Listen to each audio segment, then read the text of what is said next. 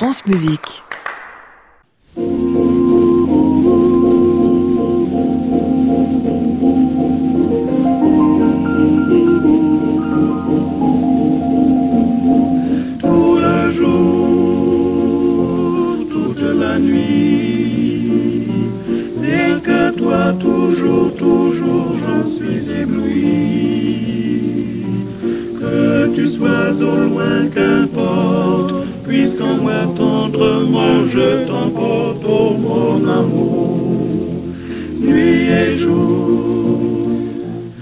Tous et bienvenue dans le Classic Club sur France Musique tous les soirs de la semaine, 22h en direct depuis l'hôtel Bedford à Paris, au 17 rue de l'Arcade. Elle voulait faire de la harpe, eh ben elle a fait du chant. Euh, elle voulait faire des concerts, elle a fait de l'opéra. Elle voulait faire du baroque, elle a fini par faire de la musique du 19e siècle. Cette femme n'a jamais fait ce qu'elle voulait de sa vie. Pourtant, elle est contente de nous donner un disque qu'il faut dire est absolument merveilleux. Si j'ai aimé, c'est son titre. Avec Sandrine Pio, nous ferons la première partie de programme. Quant à lui, mon deuxième invité, il a toujours voulu faire du Brahms. La preuve, il y a 25 ans, il l'enregistrait déjà. Il y revient aujourd'hui. Nous serons en seconde partie de programme donc avec François Chaplin. Nous sommes ensemble jusqu'à 23h. Bienvenue à tous dans le Classic Club.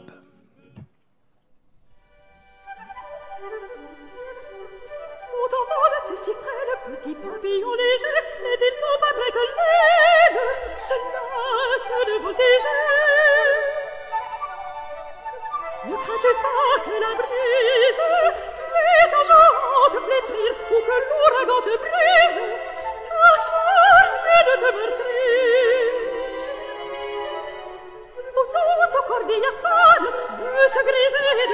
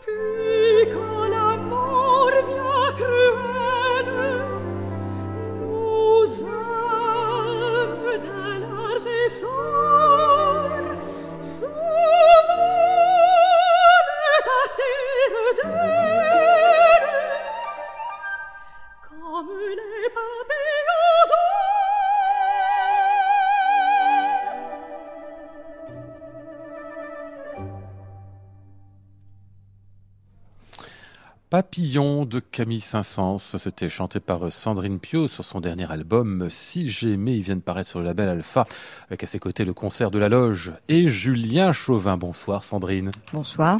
Merci de venir nous parler de ce disque-là. Euh, on, en causera dans quelques minutes avec vous, mais je vous ai lancé quand même de manière un peu, euh, disons, vous vouliez faire de l'art au départ. C'est vrai que c'est presque un hasard si vous avez fait du chant, dites-moi. Oui, c'est vraiment, enfin, c'est une suite de, de, de, rencontres un peu heureuses comme ça qui ont, qui ont fait que ma vie est partie de, de j'avais une idée très très ferme sur la harpe. Depuis que j'avais vu les Aristochats, j'avais décidé que je serais harpiste, c'est-à-dire j'avais 4 ans. Et euh, comme j'étais un peu, euh, comment dire, euh, un peu têtue, je me suis acharnée. J'ai voilà, je suis rentrée au conservatoire de Paris en harpe. Et, euh, et puis c'est vrai que j'ai rencontré William Christie au Conservatoire de Paris aussi. Et ça a changé complètement ma vie pour, pour, pour la faire courte. Et c'est vrai que ça, c'est, ça a été euh, une grande surprise et en même temps une nouvelle direction. Et, et en même temps, dans, dans, dans, ce disque, il y a énormément de harpe, justement. Donc, et oui, oui. je, reviens un petit vous, peu à Vous êtes resté attaché à l'instrument, en plus, je crois. Avec ah ben, le je temps, reste hein. très attaché à cet instrument, forcément, parce que je trouve que la harpe, il y a un côté euh, très. Euh, très étrange qui fait qu'on se dit que c'est une, un instrument pour des salons, que c'est Ouais. un petit côté comme ça, ce qui est pas forcément, ce qui est un peu péjoratif comme ça. Et en même temps, dans tous les films inquiétants, l'exorciste, tout ça, il y a toujours gling gling deux trois sons de harpe comme ça. C'est un instrument très ambivalent et la sonorité est étrange en elle-même. Donc j'aime non seulement la musique de la harpe, surtout d'ailleurs j'aimais le contemporain plus que la Eh oui. musique de, de dite de Mm. du 19e siècle en l'occurrence, mais ou alors évidemment Debussy, Ravel, il y, a- il y a quand même énormément de choses au 20e qui étaient extraordinaires, et, et les musiques plus tardives, Apergis, Donatoni, tout ça. Mais il y a ce côté effectivement euh, utilisé aussi comme étrangeté du son, la Univers fantastique. bah voilà, la, la corde pincée, hein, c'est c'est un son qui est en lui-même, je trouve de façon intrinsèque très beau. Euh, plutôt la musique du XXe siècle, ce qui veut dire que le baroque, quand vous avez commencé dans la classe de, de William Christie, vous y compreniez absolument rien. Rien. Hein. Je suis arrivée chez lui, je savais même pas qu'il y avait plusieurs diapasons. Enfin, j'avais une, une, une connaissance harpistique de la musique, c'est-à-dire euh, quand même un peu limitée aussi pour pour certaines choses. Et franchement, quand j'ai vu Atis de Lully, euh, j'ai écouté cet ouvrage et j'ai été frappée. euh, mais c'est un ovni pour moi, Ah oui. comme comme quelqu'un habitué au baroque qui irait goûter un grand Wagner. Ça a été un grand choc. Et c'était un univers et un- des codes que je ne connaissais pas. Et vraiment, cette étude chez William Christie dans sa classe au Conservatoire de Paris, qui s'appelait quand même la, les, comment c'était l'étude de l'interprétation de la musique ancienne. Ah Enfin, oui. Vraiment, Mhm. c'était c'était pas des classes Des de questions chant, de c'était style, en de fait, style. ça. ouais, ouais. Ça a été pour moi une révélation et un Mhm. apprentissage. C'était un autre langage complètement. Et, et pourquoi vous avez fait finalement C'était pour payer le loyer, c'est ça en fait le... C'était plus facile de le faire Un avec du chant à l'époque qu'avec de, oui, de oui. la harpe. bah, c'est hein. vrai que la harpe, euh, si on n'est pas, euh, si on trouve pas une place d'orchestre ou qu'on n'est pas un grand soliste ou qu'on n'enseigne pas, c'est compliqué. Ouais. Et de fait, euh, j'ai euh, pour gagner ma vie, alors je jouais de l'art parfois dans les ambassades. C'est une chose. Ah aussi Oui, oui, c'est le piano bar de luxe. C'était un- une une façon comme moi, comme en tant qu'étudiante, de gagner un peu d'argent. Mais c'est vrai que chanter dans des chœurs euh, était plus euh, plus proche quand même de, de, de, de notre de l'idée que je me faisais du métier. Eh c'est et puis euh, Mhm. voilà, je- ma grande chance a été de rentrer à la Chapelle Royale et puis ensuite de, avec William Christie dans les chœurs des arts florissants et d'avoir un, lien euh, quand même peut-être plus direct avec la musique et, et la profession de musicien. Mmh, C'est marrant comment les choses se font quand même. hein. Euh, bonsoir François Chaplin. Bonsoir. Euh, vous avez toujours voulu être pianiste, hein, je me trompe pas. Vous aviez aussi euh, un métier avant Oui, ou, façon, un désir que je ne connaissais pas. J'aurais bien aimé être euh, un chanteur. Ah oui, c'est vrai. Ah vous avez fait un petit peu de chant? Non, non, non. Je pense que j'étais. je- J'essaye de chanter avec mon piano, c'est déjà pas mal. Ouais, c'est ça. Euh, pour vous, donc uniquement pour vous. Oui, voilà, voilà, dans la salle de bain. Mais vous avez euh, joué avec des chanteuses ou des chanteurs Ah aussi. oui, hein. oui. je- La formulation, ça, euh, bien, mélodie, oui, vous aimez beaucoup ça, je crois. Oui, oui, je, je, je fais un, un petit peu moins cette année, mais c'est vrai que oui, j'accompagnais souvent Karine Day, Delphine Edan, et puis euh, d'autres. Et, c'est vrai que c'est un exercice très particulier, mais j'adore ça. Oui. Mhm. Avec vous, euh, Sandrine Piu, on va parler de ce disque. Donc, si j'ai aimé, il vient tout juste de paraître. je voulais dire, c'est la suite de Chimère que vous aviez fait avec Suzanne Manoff avant, mais non, parce que c'est quand même pas le même répertoire, complètement autre chose. là, c'était vraiment une œuvre à vous, j'ai envie de dire Chimère à vous deux, hein, Suzanne et, et, vous. Alors que là, ce, si j'ai aimé, ben, c'est Alexandre Radvicki hein, du Palais des Bozan. J'imagine qu'il vous a donné toutes ces pièces-là. Oui, oui, tout à fait. Il m'a envoyé une, une, une sorte de, de pile de partitions comme, ça qu'on a, hein. qu'on a, commencé à éplucher avec une lampe frontale. Non, c'était très. Là, j'avoue que c'est vraiment un projet euh, qui était porté par Palazzetto Bruzane et puis Julien euh, Chauvin qui m'a parlé effectivement, qui a, qui a, fait le médiateur et qui, qui, qui pour moi faisait un lien aussi euh, euh personnel puisque j'étais devenue chanteuse baroque et le fait d'avoir des, des, sonorités historiques, même avec un orchestre jouant du répertoire plus tardif, c'est-à-dire des cordes en boyau ou que sais-je, de pouvoir entendre des, des sonorités dans Berlioz qu'on n'entend pas forcément avec un orchestre complètement moderne. Évidemment, ça me parlait, hmm. d'autant que l'idée de chanter du Berlioz euh, ah n'était pas tout à fait évidente en ce qui me concernait. Euh, on m'avait quand même traité de moineaux, euh, voire d'oiseaux du baroque pendant très longtemps. Le côté baroque, bah oui, D'ailleurs, là, on a passé les papillons. Enfin, je restais dans les volatiles légers et Berlioz était quand même quelque chose tout d'un coup d'un peu plus lourd aussi dans, dans l'idée. Hum. Et, en fait, ce qui était intéressant, c'était justement que ce soit pas forcément comme ça. Hum. On va écouter ici l'une des très belles pièces qui est sur cet album, Le poète et le fantôme, musique de Jules Massenet.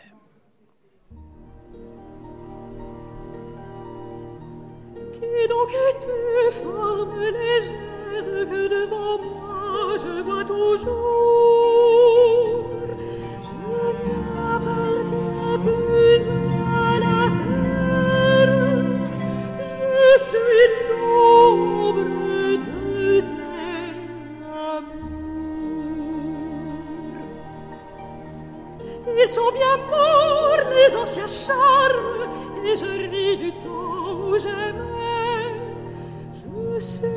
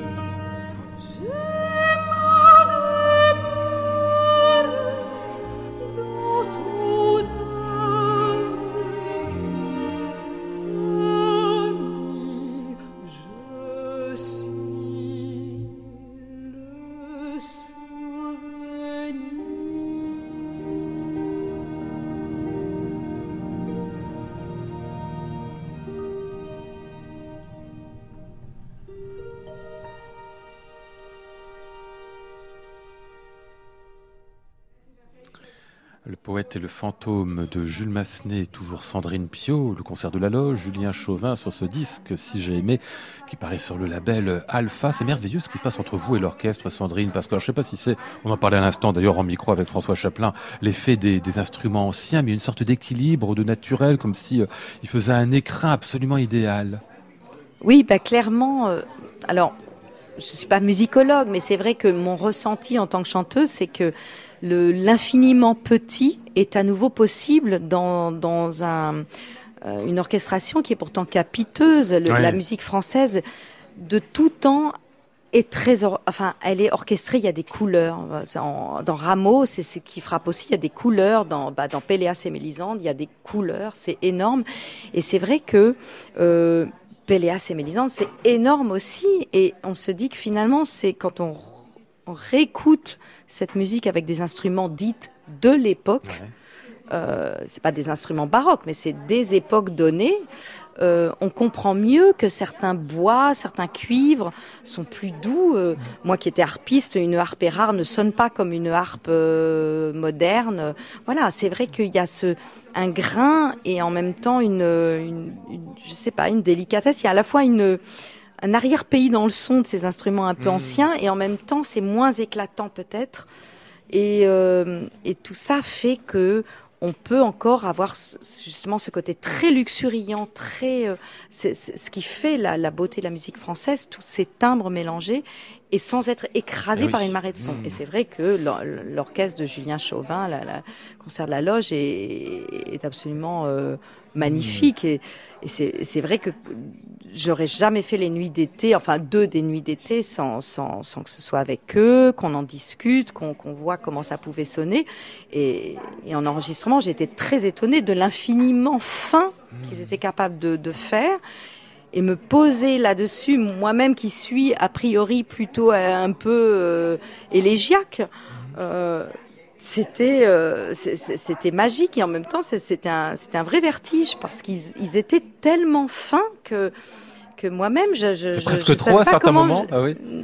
C'est jamais trop à mon avis parce que je pense qu'il faut que la musique ça puisse euh, toujours euh, flotter quoi. Il faut pas qu'on soit aspiré par le en tout cas pas la musique française à mon avis, mais c'était en tout cas un vrai vertige, c'était formidable. Mmh. Euh, on n'est pas obligé de faire des instruments anciens destin, mais enfin s'approcher de ces instruments-là de temps en temps, François Chaplin, ça peut être utile et instructif. Hein. Oui, on en parlait hors micro avec euh, C'est vrai que je trouve que c'est en tant que moi pianiste, c'est très agréable de jouer sur des instruments euh, avec moins d'harmonique, avec mmh. sur des Bechstein, des, des, des vieux Pleyel. Euh, et on n'a pas du tout la, le, le, même ressenti, c'est vrai. C'est un peu ce que ça rejoint ce que ce que, ce que tu dis. Euh. Et, j'imagine justement que les nuits d'été, donc euh, on en parlait, avec un, des, des, instruments anciens, ça permet vraiment des nuances euh, infimes, quoi. Et en même temps, il faut toujours euh, timbrer aussi, quand même, un tout petit peu. Alors. Complètement. Ah oui, oui. Et puis, et puis, en fait, je respecte complètement le fait que de nos jours, on se produit dans des salles plus grandes, que l'oreille des gens a évolué, que oui. peut-être les compositeurs, s'ils avaient connu les instruments d'aujourd'hui, euh, mmh. seraient absolument oui. ravis de, de, de profiter de, de, de, cette évolution-là. Mmh. Donc, je ne veux pas. Euh, élever euh, voilà des, des, des, pas des murs, c'est pas manifeste, Après, dire c'est mieux, c'est moins bien. C'est ouais. juste que cette démarche là me donner une possibilité d'aller mmh. dans un répertoire mmh. euh, que je ne me serais pas forcément autorisé euh, en dehors le plan contexte. de, l'interprétation, on se pose du coup beaucoup plus de questions si on se... Aussi, et aussi. puis je trouve que ça faisait un lien très très intéressant avec cette formation euh, baroque que j'ai connue en tant que mmh. chanteuse. Moi qui venais plutôt d'une musique plus contemporaine à l'art, une fois que j'ai fait tout ce cheminement en tant que chanteuse, la musique de Berlioz ou de Debussy, encore une fois, Péléas, pour moi, quand j'écoute un, un, une tragédie de Lully, je trouve qu'il y a une filiation mmh. extrêmement euh, directe. Euh, la musique française a toujours privilégié le texte, la poésie, le récit à la vocalité. Et pour qu'une voix passe avec beaucoup de texte, il faut une transparence de l'orchestre. Mmh, Sinon, on est complètement couvert. Classic Club, Lionel Esparza, France Musique. Vous évoquiez tout à l'heure, Sandrine Pio, la voix qui flotte. Je ne sais pas si dans cet extrait, euh, la voix en question pas, flotte. Je flotte de moins en moins. je coule. en ce moment, je coule. Ah non, pas du tout. oh bah, je vous laisse écouter ce qui suit quand même.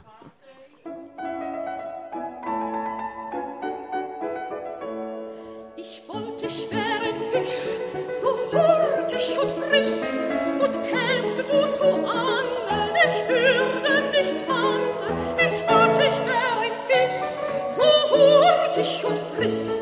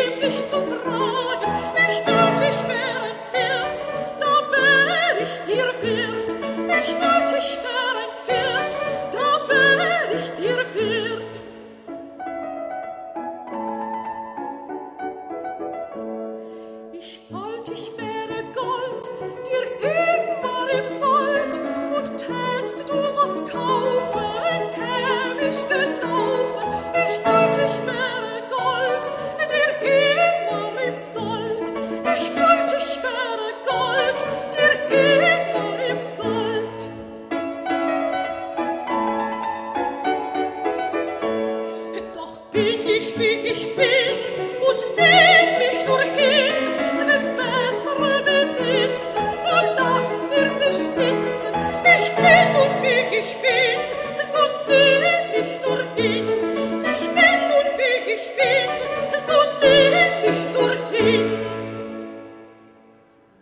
Franz Schubert où les questions d'un petit poisson, si j'ai bien compris, hein, le petit fiche hein, qui passe.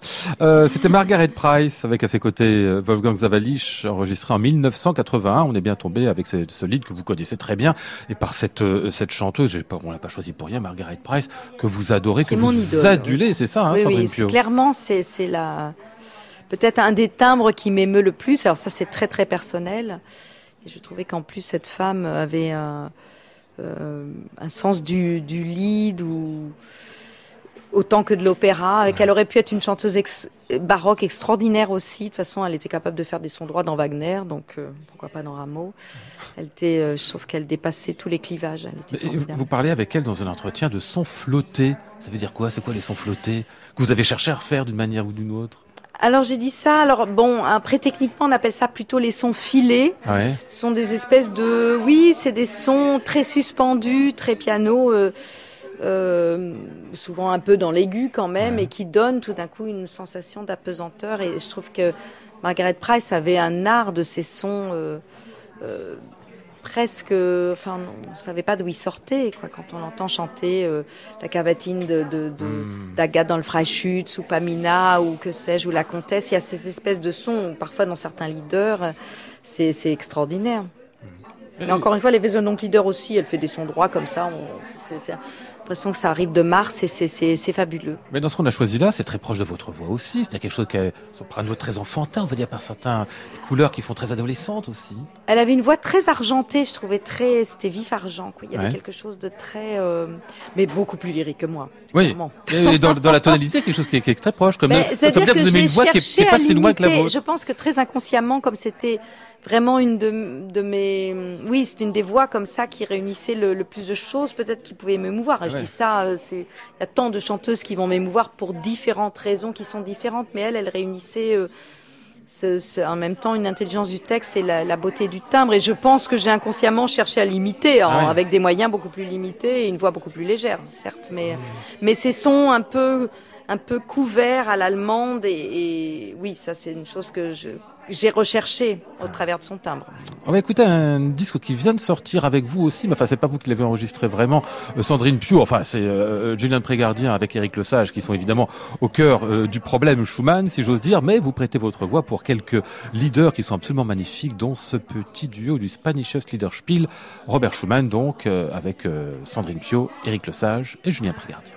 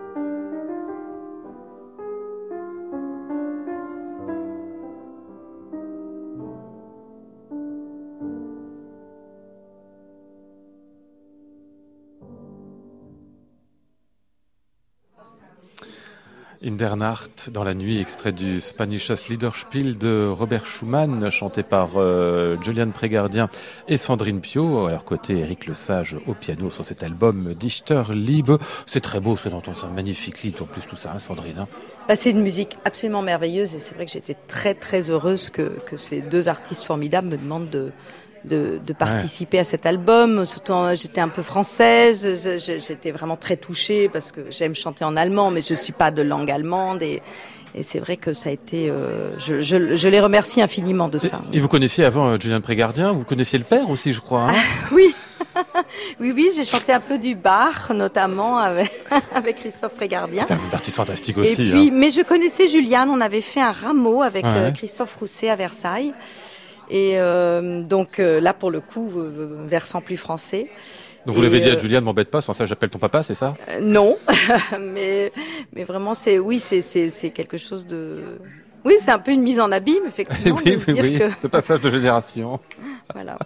Euh, J'écoutais juste avant de venir, euh, je regardais la télé avant de venir, je fais ça, figurez-vous, euh, Sandrine Pio. Je tombais sur euh, Roche Dizem, que vous connaissez peut-être, le, qui, est le, le, le comédien, l'acteur, que vous avez excellent acteur, et qui, euh, on lui disait comme ça, enfin l'intervieweur lui disait, mais enfin c'est dur le métier d'acteur, etc. Et puis il faut travailler et tout. Il lui disait oui, oui, bien sûr, mais oui, en fait non. C'est souvent des histoires de hasard, c'est souvent des histoires de rencontres. J'en connaissais tout plein à côté de moi qui jouaient mieux que moi, et puis c'est moi qui marche parce que ça s'est fait comme ça. Et c'est marrant parce que ce que vous me racontiez tout à l'heure, ça me revient là tout d'un coup. Je me dis, ça peut ce que vous me disiez finalement que la vie, même la vie d'artiste accomplie comme la vôtre, ben, ça passe par des hasards. C'est, c'est pas un truc qu'on a nécessairement voulu, qu'on a construit, et ça s'est fait comme ça. Oui, en tout cas, je me plais à le croire. Alors après, on essaie de se rassurer en travaillant beaucoup. Ouais. Enfin, ça, au moins, ma formation de harpiste m'a m'a, m'a appris ça parce que parce qu'à l'instrument, je pense qu'on travaille énormément quand même. Plus que les chanteurs. Oui. Ah bah oui Alors même, bah ouais. là, oui, clairement, je dirais oui. Euh, et puis, euh, ça, oui, ça donne une méthode, une, une puissance de travail qui, qui, qui rassure, mais finalement, c'est pas le nerf de la guerre, parce qu'effectivement, euh, tout peut se jouer sur une rencontre qui se fait ou qui ne se fait pas. Après, je me plais à croire que quand même, quand on a des choses à dire, oui. on trouvera peut-être un chemin pour les dire. Ça prendra peut-être plus de temps si on n'a pas fait la rencontre déterminante à tel ou tel moment, mais que cette chance-là existera. Je, je, je voudrais garder cet optimisme-là. Euh, après, c'est vrai que la vie, de toute façon, pas que la vie musicale, mais la vie en général est une suite de hasards et de rencontres et que et que que l'abîme n'est jamais très loin du, du bonheur. Enfin, je pense que voilà. Je sais pas, c'est complètement le hasard, moi. Non, pas non, je pense pas que ce soit que complètement le hasard, mais il y a quand même des en hasards. En fait, on forge son, en quelque sorte, son destin quand même, son, son chemin. Oui, mais il y a on... des rencontres, bien sûr, euh, inattendues. Euh, j'ai pas. Mais ouais, c'est pas complètement le hasard. Je moi, j'y crois pas trop. Non, pas complètement, non, mais vous comprenez bien. Non, mais... Entre l'idée qu'on construit complètement sa vie et puis l'idée que finalement, il y a, il y a plein de oui, choses oui, qui, viennent, des, qui sont de l'ordre de l'impondérable. Que... peut avoir énormément de choses à dire et puis tout d'un coup, c'est la guerre ou mmh, ça bascule ça. et puis, puis vous ne dites, vous, vous ne vous exprimerez pas, en tout cas pas de cette façon-là. Mmh.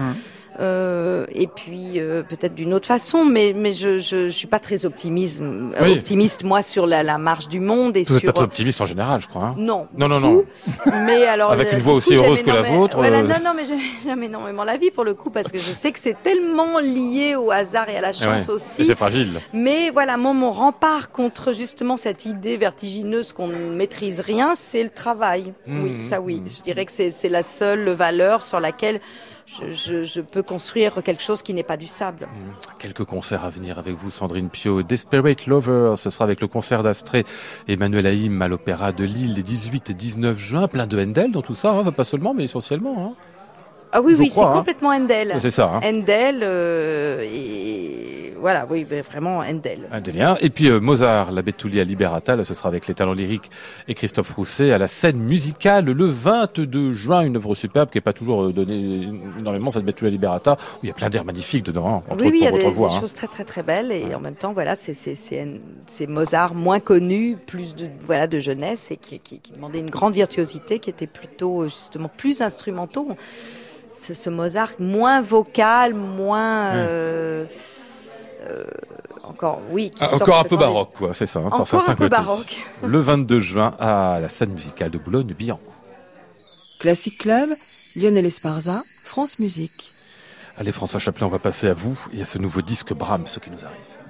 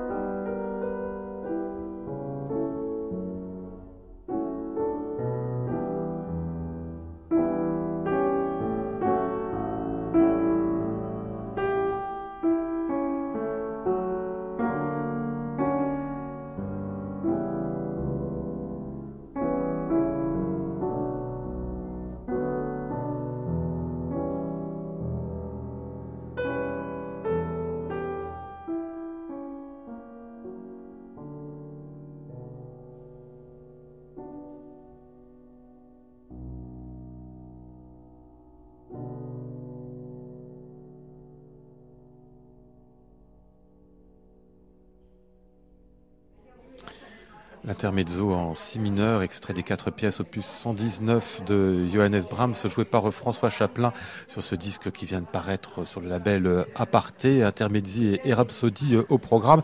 Je le suggérais tout à l'heure, c'est vrai qu'il y avait déjà eu un Brahms il y a 25 ans, je compte bien, hein, François. Quelle mémoire ça, hein bah oui. On a vrai. bien lu certaines archives. Oui, oui, c'est vrai, c'est vrai. J'ai enregistré un disque euh, il y a 25 ans. Euh, ça ne me rajeunit pas. hein. Bah oui, oui, ça, ça, Hein tous là, mon pauvre ami. Eh oui, c'est sûr. Non, non, c'est vrai. C'était un- mon premier, vraiment mon premier euh, enregistrement, et qui était consacré à. Et qui était volontairement consacré à Brahms. Ah oui, oui, vraiment. ouais. ouais, ouais. En fait, je, de- je, je, je sais pas, je devais avoir 25 ans, 26 ans. Et bon, j'étais sorti du conservatoire euh, deux ans auparavant, parce que j'avais fait le cycle de perfectionnement. Et j'avais travaillé beaucoup de Brahms, en fait. C'est vrai que j'avais, avec euh, Van- Vansislav Yankov, qui était mon, maître, bulgare.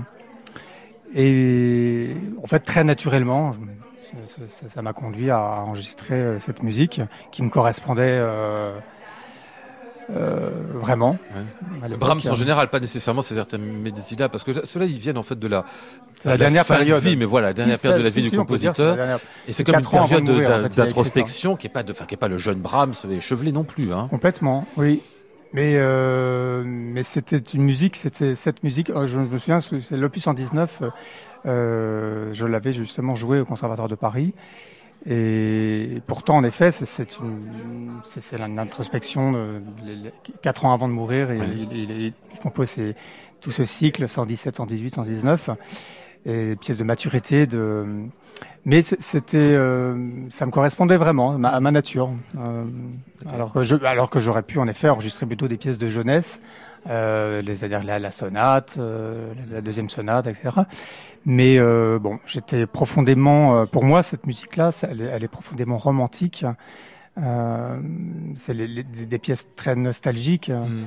Euh, Et nostalgie de quoi d'ailleurs? On se pose la question. Nostalgie d'un la réel nostalgie, ou de- il, il, d'un il- il rêve? appelait ça les, les- les berceuses de, de ma douleur. Voilà. Que les, les pieds, les, on sait qu'il a été euh, très amoureux de Clara et on, on- on ressent dans, ces- dans ces pièces-là euh, euh, cette, euh, cet amour non partagé au fond. Il a- qu'il n'a jamais partagé avec Clara. Et c'est des pièces extraordinaires qui sont quand on dit ça, est-ce qu'on projette pas un peu quand même? Parce que le type qui aurait été amoureux toute sa vie depuis ses 20 ans jusqu'aux 60 ou 70 de la même femme sans qu'il se passe quasiment rien ou peut-être un truc mais on n'est pas certain et que ça resterait comme le ski le, Ah, on a- le on serait le moteur on de tout ce qui On crée. saura jamais entre Clara vous et, croyez-vous vraiment à ça? et Brahms. euh, c'est très difficile. euh, en tout cas, ils- avaient une correspondance Oui, c'est vrai. euh, qui était très importante. qui, a, qui a duré toute la, duré jusqu'à la fin de la vie de Clara d'ailleurs. hein. Tout à fait. Euh, mais bon, ça, on saura, on saura jamais. En tout cas, c'est vrai qu'il est, c'était quelqu'un de Brahms plutôt. euh, on l'a pas, on lui a pas connu de, de, de, de- de grand amour, mis à part Clara. Mm.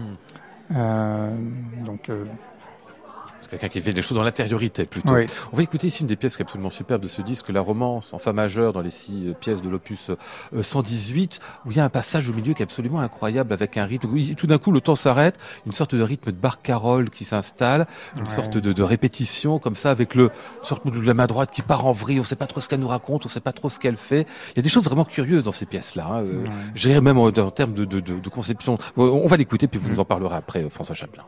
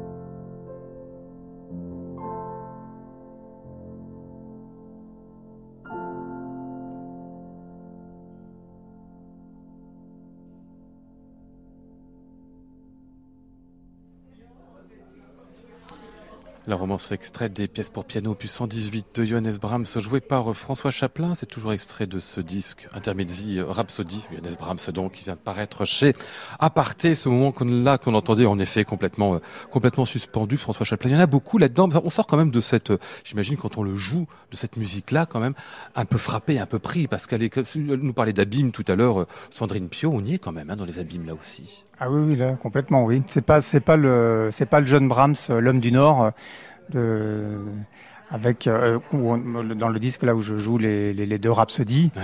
c'est pas du tout le même caractère, c'est sûr. Hein. C'est un caractère très mélancolie avec euh, toute la nostalgie, etc. Donc euh, il y, a, y, a plusieurs facettes en fait dans la musique de Brahms. Il y a, y a ce côté chevaleresque euh, dans, dans, les rhapsodies qu'on entend, l'homme du Nord, donc et puis puis ces derniers Brahms, voilà, qui sont beaucoup plus nostalgique.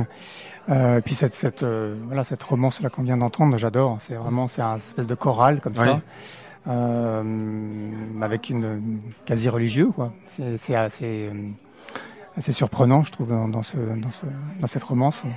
Euh, Vous nous avez apporté un disque ce soir, François Chaplin, bah, en plus du vôtre, hein, je l'avais déjà, un disque de Bruno Leonardo Gelbert jouant le euh, second concerto de Brahms. Ça correspond Oui. en fait à une, à une rencontre, c'est ça? Non, en fait, c'est- un disque qui m'a marqué quand j'étais euh, quand j'étais plus jeune et qui m'a donné vraiment envie justement de, de, de, de, de jouer Brahms. Et il se trouve que je l'ai rencontré il y a euh, un an et demi, deux ans, euh, à Buenos Aires. Je donnais un concert avec une pianiste argentine, Marcela Rogeri, dans une très très belle salle. oui. Et, et donc, euh, on est allé dîner donc chez, chez lui. Ouais. Et alors moi, c'était mon rêve de le rencontrer parce que pour moi, c'est Ça, ça, peut- Un des- un peu légendaire, oui, oui. pianiste légendaire, extraordinaire, un Brahmsien mais euh, né. Et, euh, et voilà, donc je l'ai rencontré et, et je et on en parlait il y a, il y a, il y a deux jours parce que j'ai dîné, figurez-vous, avec Nelson Frère Ouais. Euh, il y a deux jours et, et on en parlait justement avec Nelson et il adore ce pianiste aussi. Et hum, Nelson joue merveilleusement bien, Brahms aussi, c'est un Brahmsien extraordinaire. Et, je, et en novembre prochain, je retourne à Buenos Aires pour donner un concert avec cette pianiste argentine et je vais rencontrer à nouveau Bruno euh, et Leonardo euh, Gelbert. Voilà. Donc, et puis voilà, c'était une manière de lui rendre hommage parce que je trouve que c'est un immense pianiste.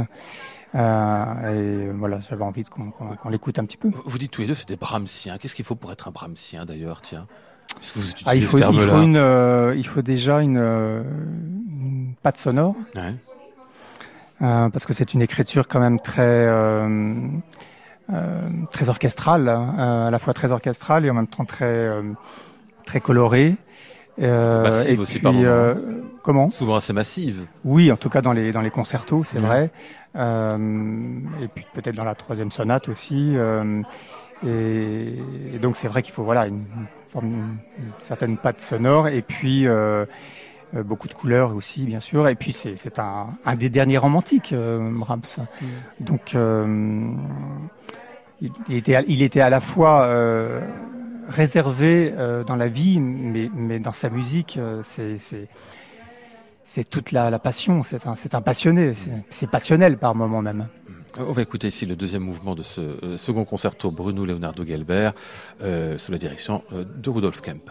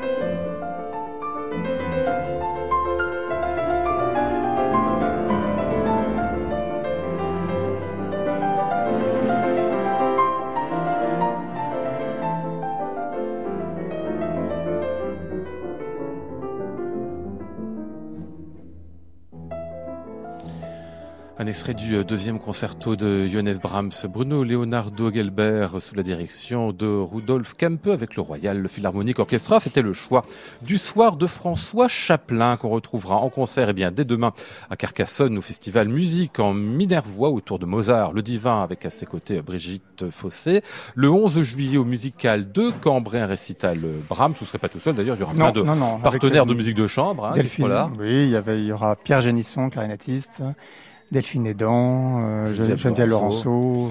Le 14 juillet, vous serez avec le Quatuor Rançon pour le 50e festival de l'Orangerie de Sceaux et jeudi encore le 23 juillet au 34e festival de Pont-le-Voix. Les, les Hermès, Quatuor Hermès ouais. et Quatuor Rançon, Rançon à, à, à Sceaux. Ouais. Euh, des questions de lieu, euh, Sandrine Pio, je crois que vous habitez plus Paris depuis très longtemps, vous, hein oui. Vous êtes où maintenant bah À Marseille. À Marseille, c'est ça, hein, toujours à Marseille au soleil. toujours hein. à Marseille. Enfin, je dis au soleil ces jours-ci, euh, moyen bonne, en fait. Hein. Euh, oui, quasiment 20 ans, oui. Ah oui, c'est 20 ans, ah oui. Hmm.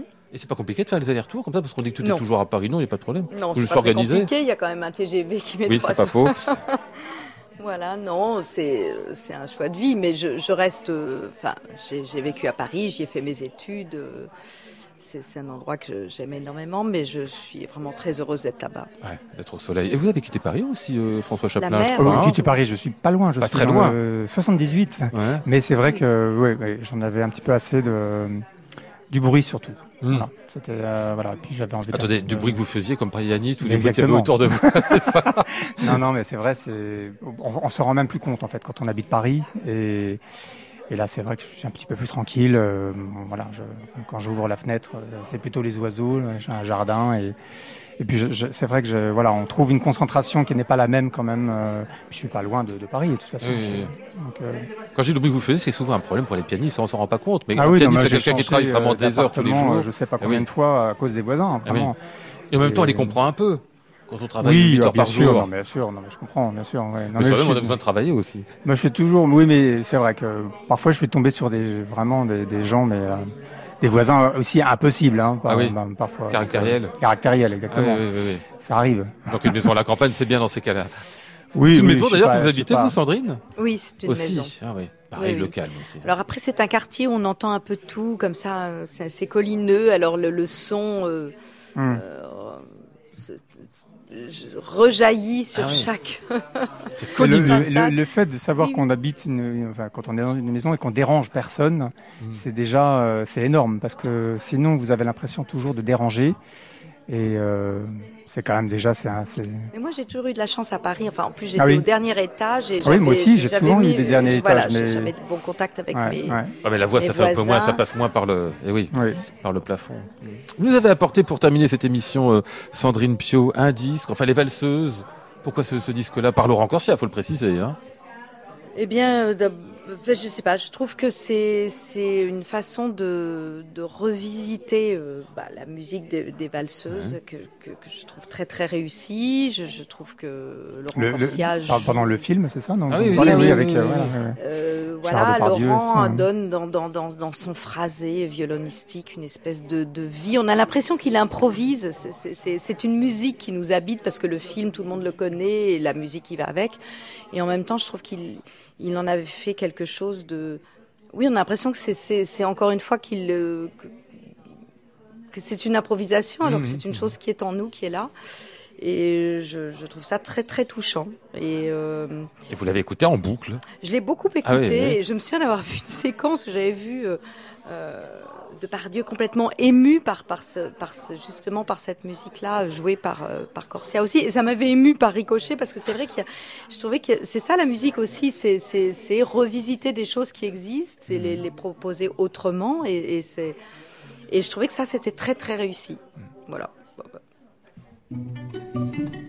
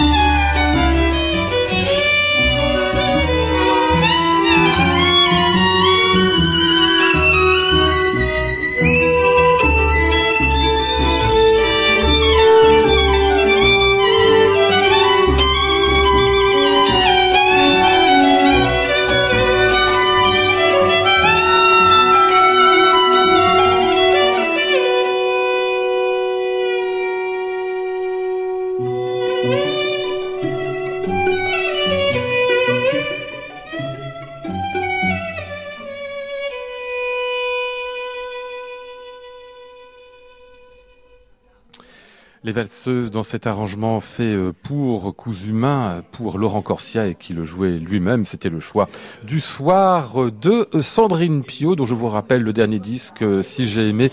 Il vient de paraître sur le label Alpha avec le concert de la loge et Julien Chauvin avec tout un tas de répertoires français, 19e siècle et un peu début 20e. C'est plein de belles choses dedans. Vous avez jamais rêvé de faire du violon, euh, Sandrine d'ailleurs, tiens. Du violon? Non, c'est ça, je dis ça parce que, non, on Non, sait jamais, hein, je demande si vous aimez on ça. accompagne des instruments qui chantent, donc c'était une autre. J'ai changé de, voilà, justement, j'étais au service de l'instrument qui chantait. Ouais, ouais. Et c'est vrai que j'aimais beaucoup quand je faisais des, des sonates de Debussy, accompagner un alto, euh, une flûte. Vous n'avez pas besoin d'être à à leur place, ça, ça se comprend fort bien. En tout cas, merci à tous les deux de votre visite ce soir. Merci. Nous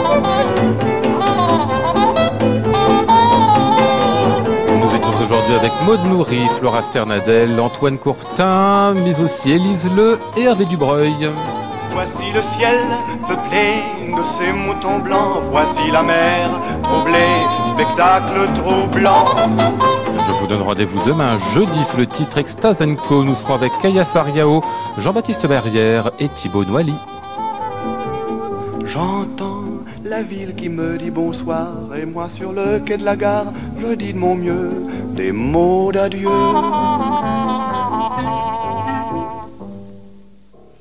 Nous sommes mercredi et tous les mercredis à 23h, vous avez rendez-vous avec Arnaud Merlin pour le portrait contemporain. À réécouter sur francemusique.fr.